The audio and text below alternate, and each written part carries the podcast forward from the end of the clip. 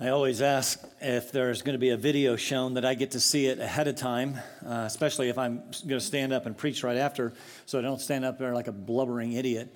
Um, but that was a very meaningful uh, video, and we're going to see some more of those. Families from our church who have uh, engaged in the process of adoption, foster care, and we, we're very intentional about that. We do believe that God has set the example um, for us by adopting us.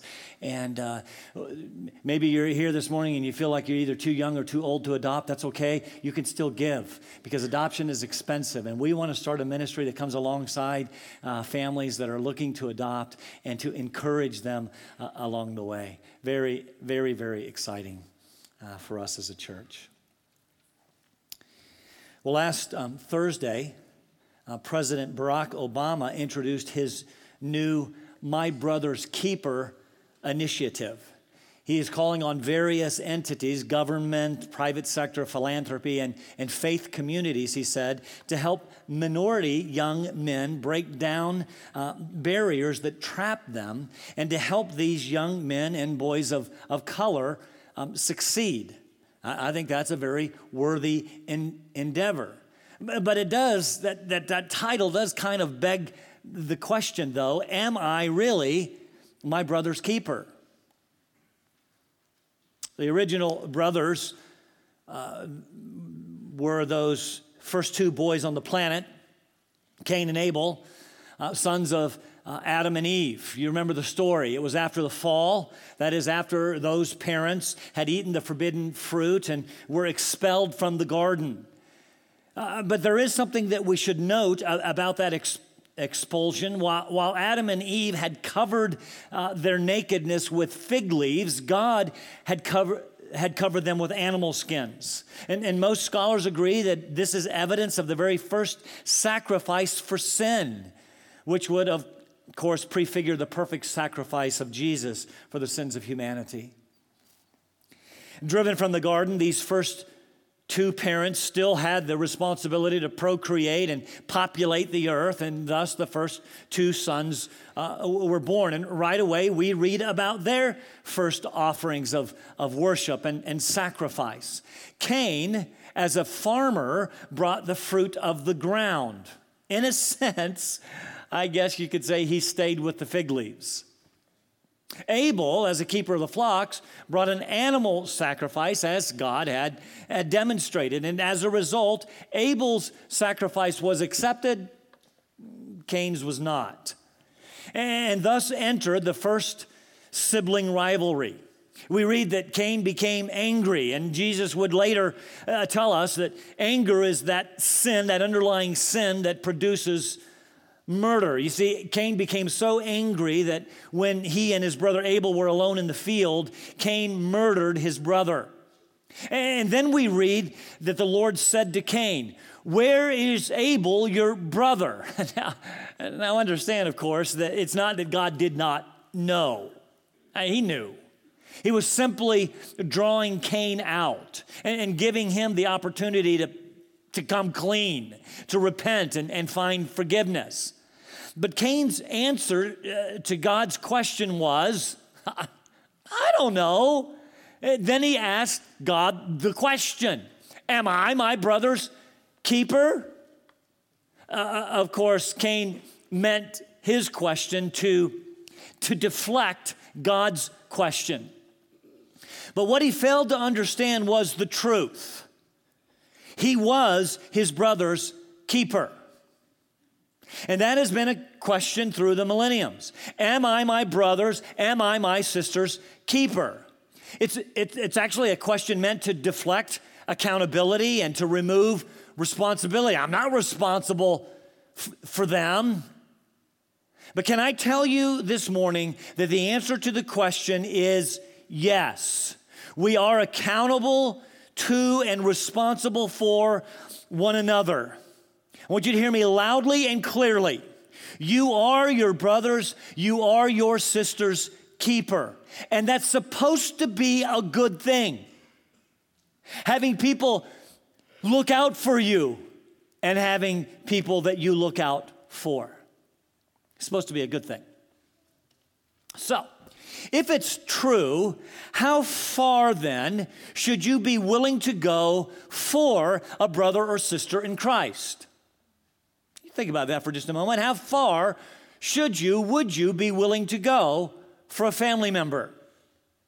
Would you be willing to confront them and hold them accountable to righteousness? You know, we're supposed to do that. You say, well, you know, I don't like to judge. Well, you're supposed to. Would you be willing to forgive them? Would you be willing to accept them no matter what they've no matter what they've done to you? Would you be willing to go to bat for them? Would you be willing to stand with them? You see, if you were truly your brother's keeper, you would. Paul gives us a wonderful, beautiful description of all of that in our text today as we finish our study of the book, the very long book, as we heard last week, of Philemon. Now, before we read the text, let me um, give you a, a little review uh, for a few moments. And by the way, what I'm talking about last week, I mean, was that a great Sunday or what? I mean, that, that was unbelievable. That was that whole week, the week before, I had the opportunity to go on an Operation Christmas Child distribution. I'm going to be talking about that more in the future, just a highlight week. In fact, I think we've got some national, uh, OCC national staff people here this morning. If you're with OCC National, would you mind just standing? We'd just love to welcome you. I know we got some. Come on, you guys, stand up.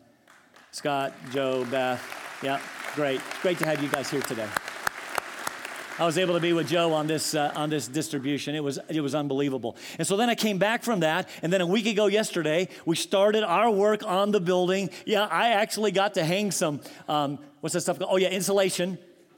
I got, to, I got to do some of that, never done that before. It's kind of cool. And then the next day, Sunday morning, Scott preached that really, it's not me, Scott, by the way. It was the other Scott, a little Scott. Um, it was that, he, he, we call him Scott, Scott A and Scott B or the, the uh, youth call him PS2. Pastor Scott, too.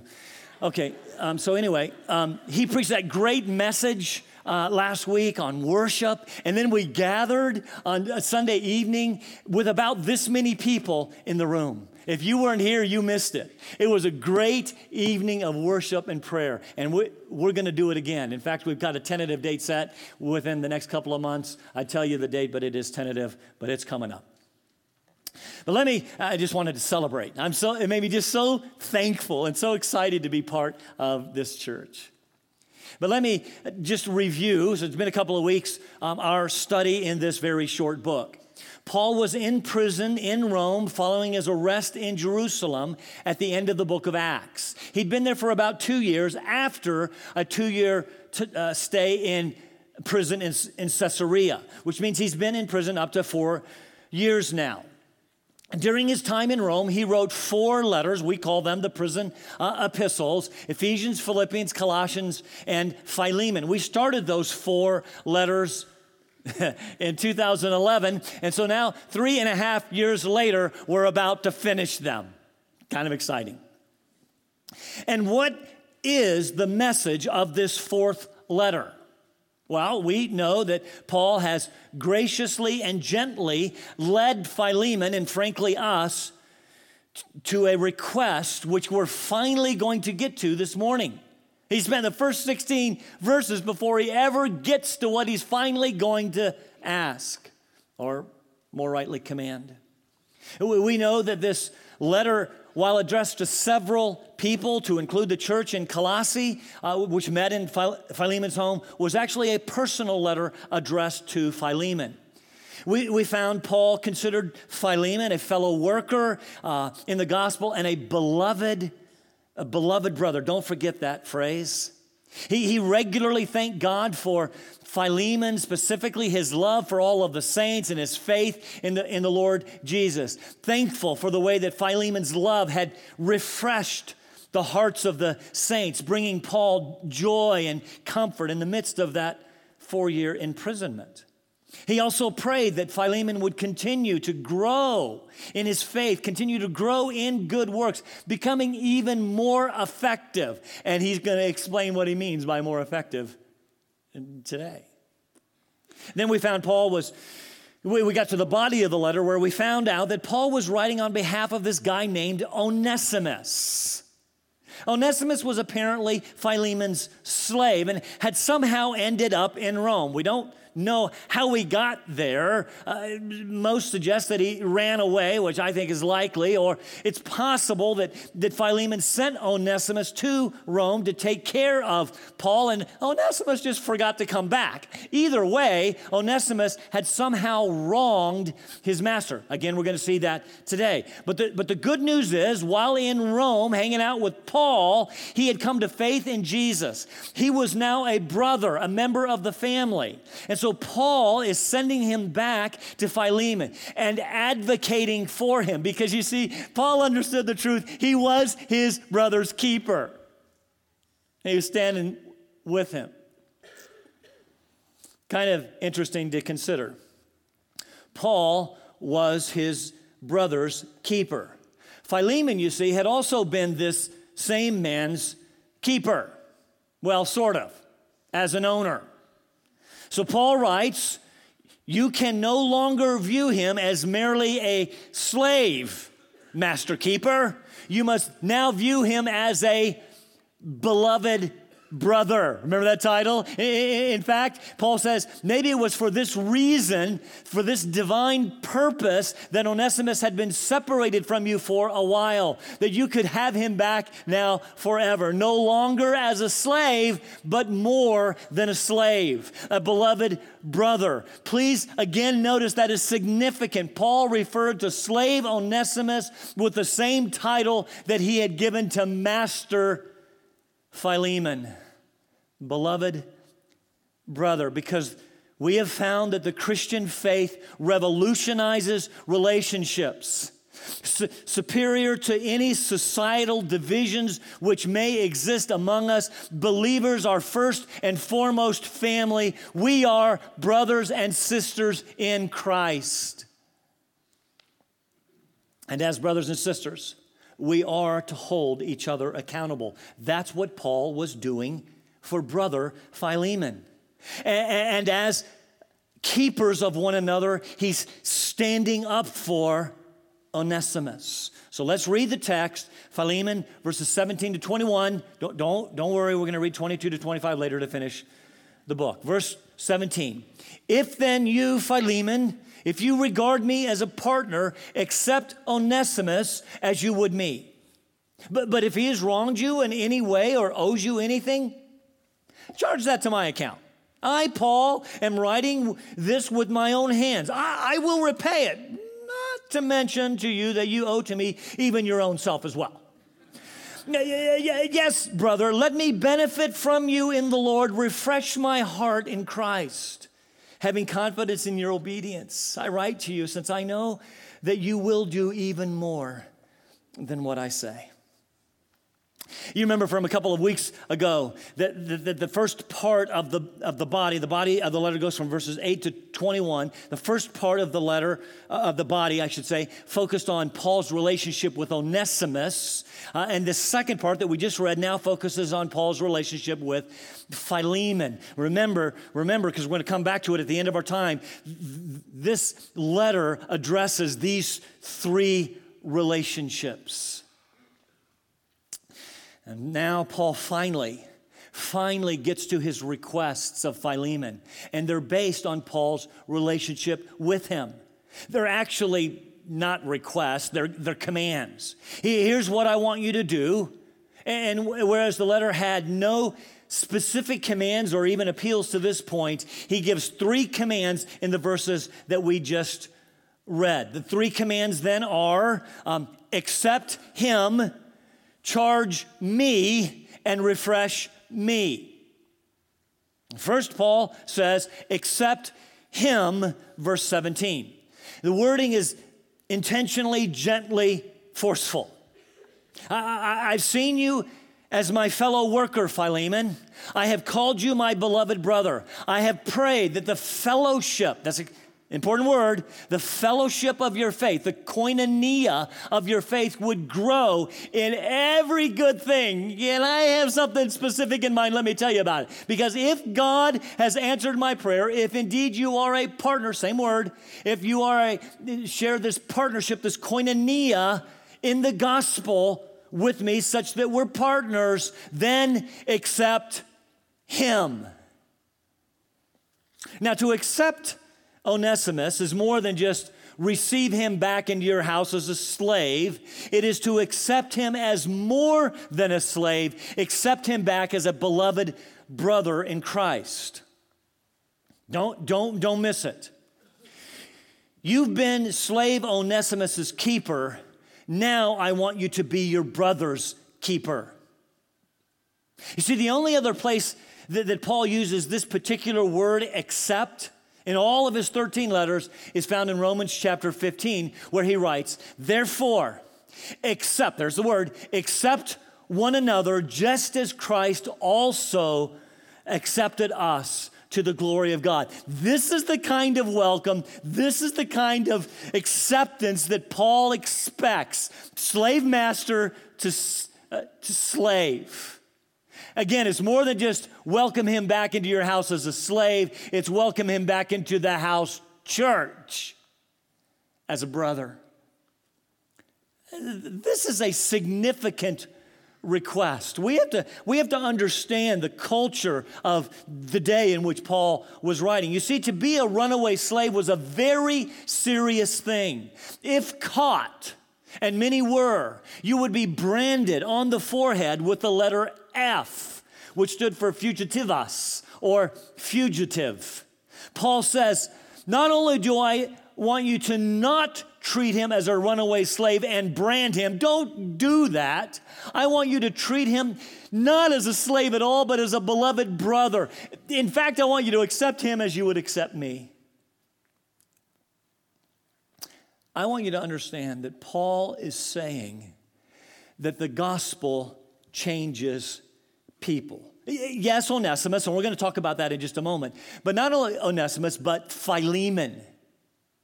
If you are truly if you are truly a partner in the gospel, I expect some different actions from you than what would be expected from our culture. You see, our culture would tell you it's fine to brand him. In fact, you ought to brand him. Don't do that. Accept him as you would me. Talk about being your brother's keeper. Talk about standing in the gap, standing for someone. How, how, would you accept me, Philemon? Would you accept me as a beloved brother? Would you accept me as a co worker in the gospel? Would you accept me as an honored guest? Then accept him, runaway slave, now a brother, the very same way. This was an enormous request. But that brings us to our second command. Paul anticipates and, and, addresses an issue before it even rises. Yes, I, I, understand it's likely that Onesimus has wronged you, Philemon. I, I get that. It's possible that he owes you. How did he owe him? Well, eh, did he steal from Philemon when he ran away? That's how most runaway slaves would fund their getaway by stealing from their master. Or it's possible that Paul was talking about lost labor uh, while Onesimus was uh, away. D- don't know for sure, but it's it's clear in some way that Onesimus was guilty of wronging Philemon. He'd either stolen from him, um, or, or, or, or Philemon had lost some labor. But here's the point I don't want to make this was done while Onesimus was an unbeliever. I want you to stop right there and think about that for a moment. Onesimus was an unbeliever. And it should not surprise us when unbelievers act like unbelievers. It should not surprise us when sinners act like sinners. All too often, Christians are offended and act put out when sinners act like sinners, when they act according to their nature. That's all they can do.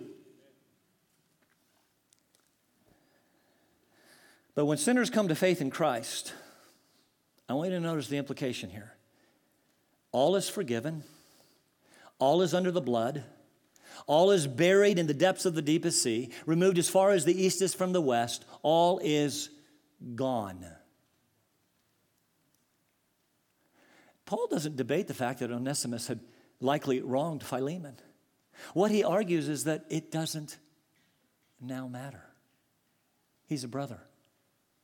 So here's a thought if God has forgiven them, not holding their past sins to their account, shouldn't we? I, I know that that is tough in some of the situations that you have faced. But put those first two points together. A person has seriously wronged you, seriously. But, but, but after doing so, they've come to faith in Jesus Christ. How will you now treat them? As their sins deserve? God does not act that way with us. Aren't you glad? Or as a brother or sister in Christ, forgiving them, accepting them, even loving them. Let me be clear. That does not mean if you've robbed somebody that you shouldn't seek to make restitution. Do that. It doesn't mean if you have been robbed that you shouldn't expect some restitution. Fine. But when a robber or a sinner becomes a beloved brother, we should be willing to forgive, no longer holding things to their account. That is actually what Paul is asking Philemon to do. Amazing. He goes further. If he owes you anything, charge it to my account. That's the second command. Charge me. Commercial term. Charge it to me. I'll make it good. Not exactly sure how Paul from prison expected to pay Philemon back. But these were not empty words. This was actually, these are technical, uh, excuse me, these are commercial terms. This is actually a promissory note. He even gives Philemon an IOU in verse 19. I, Paul, am writing this with my own hand. I'm signing it. I will repay it. We don't see it as clearly in the English, but in the Greek, the emphatic redundancies are actually over the top. I, Paul, I. I want to make sure you got that. It's me. I'm going to repay you. Consider this an IOU. I've taken the pen in my hand and I'm signing it as my authorization. I'll make it good. Which begs the question how far should we, would we be willing to go? Listen to me to help brothers and sisters, you know, since we are now their keepers, how far would we be willing to help former sinners, brothers and sisters in Christ? How far should we be willing to go to help them make things right? Nah, serves them right. Time to pay the piper. They made their bed, now lie in it.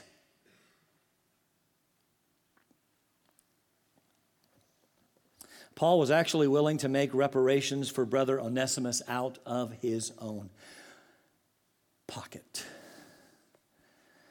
I, I, have to be very honest with you. As I contemplated this truth this week, I am not sure how far reaching this truth goes. But it could significantly shift our paradigms. We're supposed to be different but he wronged. We're supposed to be different.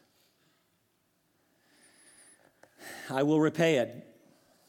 And then he adds this parenthetical, not to mention to you that you owe to me your, even your own self as well. Kind of interesting. I'll repay, but can I remind you of your debt to me?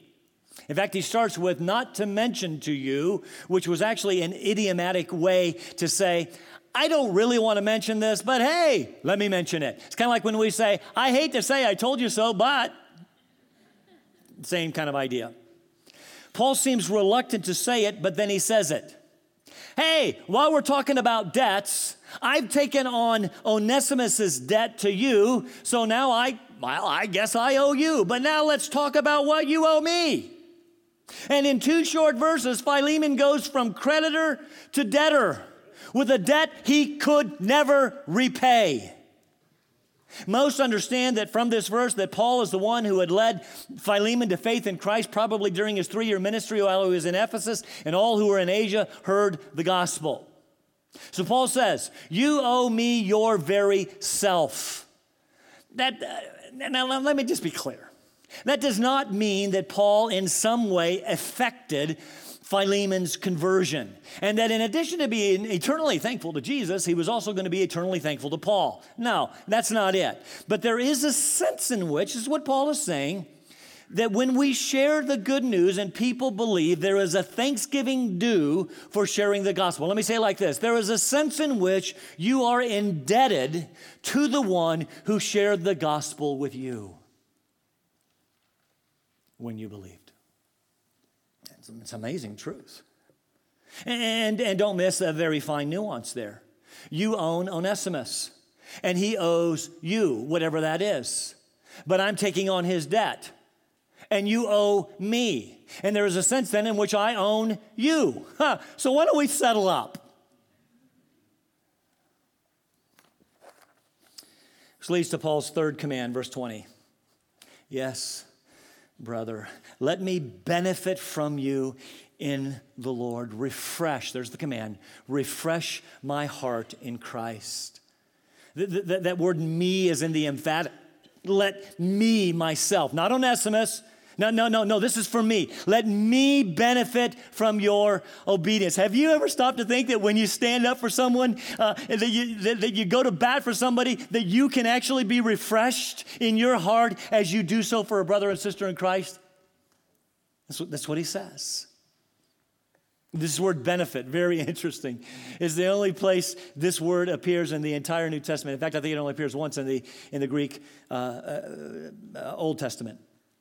But uh, this word benefit, the spelling is very similar to Onesimus. And we remember that the word Onesimus means what? Useful. Useful, benefit, beneficial. And some suggest that Paul is using a play on words where he says, um, formerly Onesimus was useless, now he's useful, so now let him benefit, let him Onesimus. Let me receive some Onesimus from you, Philemon.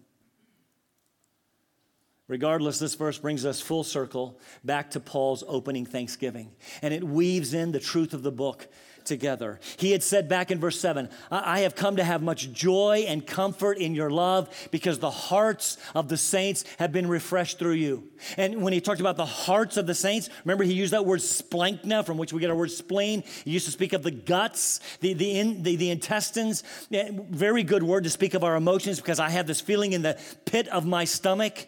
You have refreshed the splanchna, the spleen, the heart of the, of the saints. And then in verse 12, he says, and, and, and Onesimus has become my very splanchna. He's become my very heart. And, and now, Onesimus, now, Philemon, I mean, refresh my splanchna by fulfilling my requests. Refresh me as you've done the saints with my Onesimus to accept him, to charge his debts to me. This would refresh me. In fact, Paul goes on in verse 21 to say, I have confidence in your obedience as I write, since I know that you will do even more than what I say. Two possibilities as um, uh, of what he could be referring to, two ideas. Um, num- number one, that Paul was actually hinting at emancipation. That since Philemon was no longer to regard Onesimus as a mere slave, but a beloved brother, the right thing to do, Philemon would be to free him. Possible, in fact, even likely. But it's possible that he even means more. That he is implying that it would be really great if Philemon would free Onesimus and send him back my very heart. Refresh my heart send him back to me. Remember back in verse 13, he had said, I wanted to keep him, but I didn't want to do anything without your consent, so I'm sending him back. And now he says, Now I'm convinced that you're going to do even more than I ask. Uh, maybe you'll send him back to me.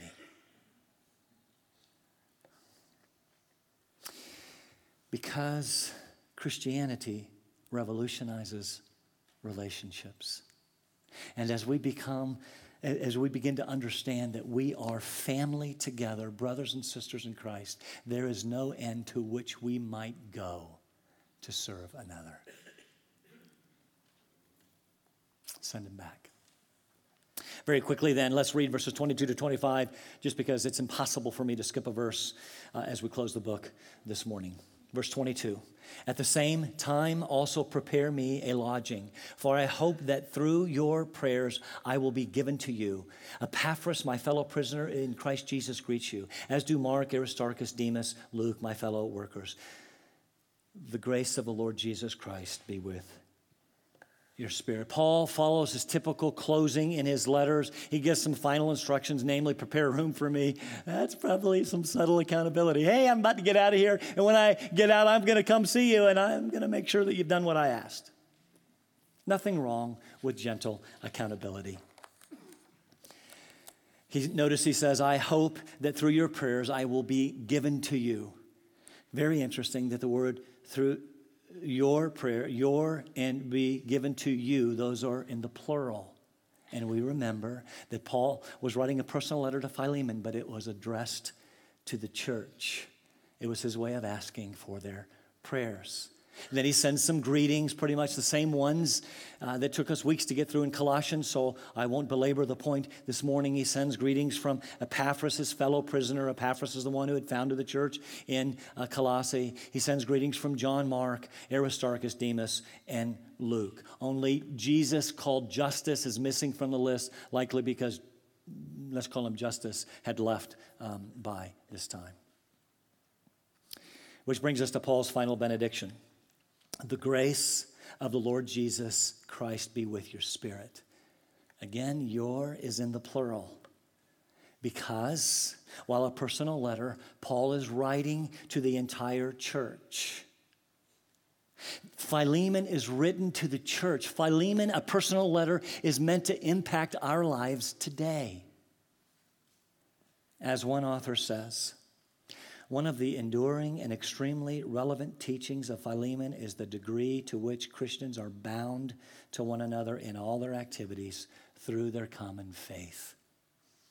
While he is writing about Philemon and his slave Onesimus, it impacts us because we are family and we are our brothers and sisters' keepers. Paul gives a benediction of ongoing grace, which was quite common for him. In all 13 of his letters, he closes with a benediction of grace. Because grace we need not only to save us, but to sustain us and to grow us. We need Christ's grace as much today as the day that we were saved. As we close the book this morning, I want to summarize the very meaningful truths of Philemon. And I want to do that by focusing on those three relationships. Remember Paul, the former Pharisee and scholarly, well educated Jew, Philemon, the slave master, and Onesimus, the runaway slave. I want you to understand that those three relationships had been changed forever. This letter, this life changing truth of Christianity, required all three of these people to do something that their culture would not tell them to do, that they would not naturally do in the flesh. To um, Paul uh, sends to, um, Onesimus, his very heart, back to Philemon. This, this, this son in the flesh, or excuse me, the son in the faith that he loved, he sent him back. He didn't want to do it, but he did it because it was the right thing to do. Onesimus, who by this time had enjoyed some measure of freedom, had to go back to Master Philemon. And Philemon, the master, had to accept this slave as if he were Paul himself, beloved brother because Christianity revolutionizes relationships. We are no longer who we were. We are brothers and sisters in Christ. You see, the bottom line is this whole issue of slavery in the, in the New Testament, this issue of slavery in this book, whether Onesimus' worldly status as a slave with Philemon was changed was not the issue. What mattered was that a Christian master could no longer treat a Christian slave as merely a slave. He was now a beloved brother in Christ. And to love and treat him as a, as a beloved brother is what is required of this obedience of the faith. And we, as brothers and sisters in Christ, are to treat each other as such. This is the message of Philemon. Our relationships have been changed forever. For in Christ, brothers and sisters, there is neither now Jew nor Greek, male nor female, slave nor freeman, for we are all one in Christ. Let me pray. Father, this is an absolutely amazing, often overlooked book. We look at it as a personal letter, and, and yet it was addressed to a church that dealt with a personal issue that deals with every person in this room. And that is that we are brothers and sisters, we are family together. And, and that we are supposed to look out for each other, be keepers of one another, hold each other accountable. This is what you have called us to do. We are a family. We are the body of Christ. It does not matter what social distinctions exist outside these walls. We are followers of Christ, family together. Make it such, we pray, in Christ's name. Amen.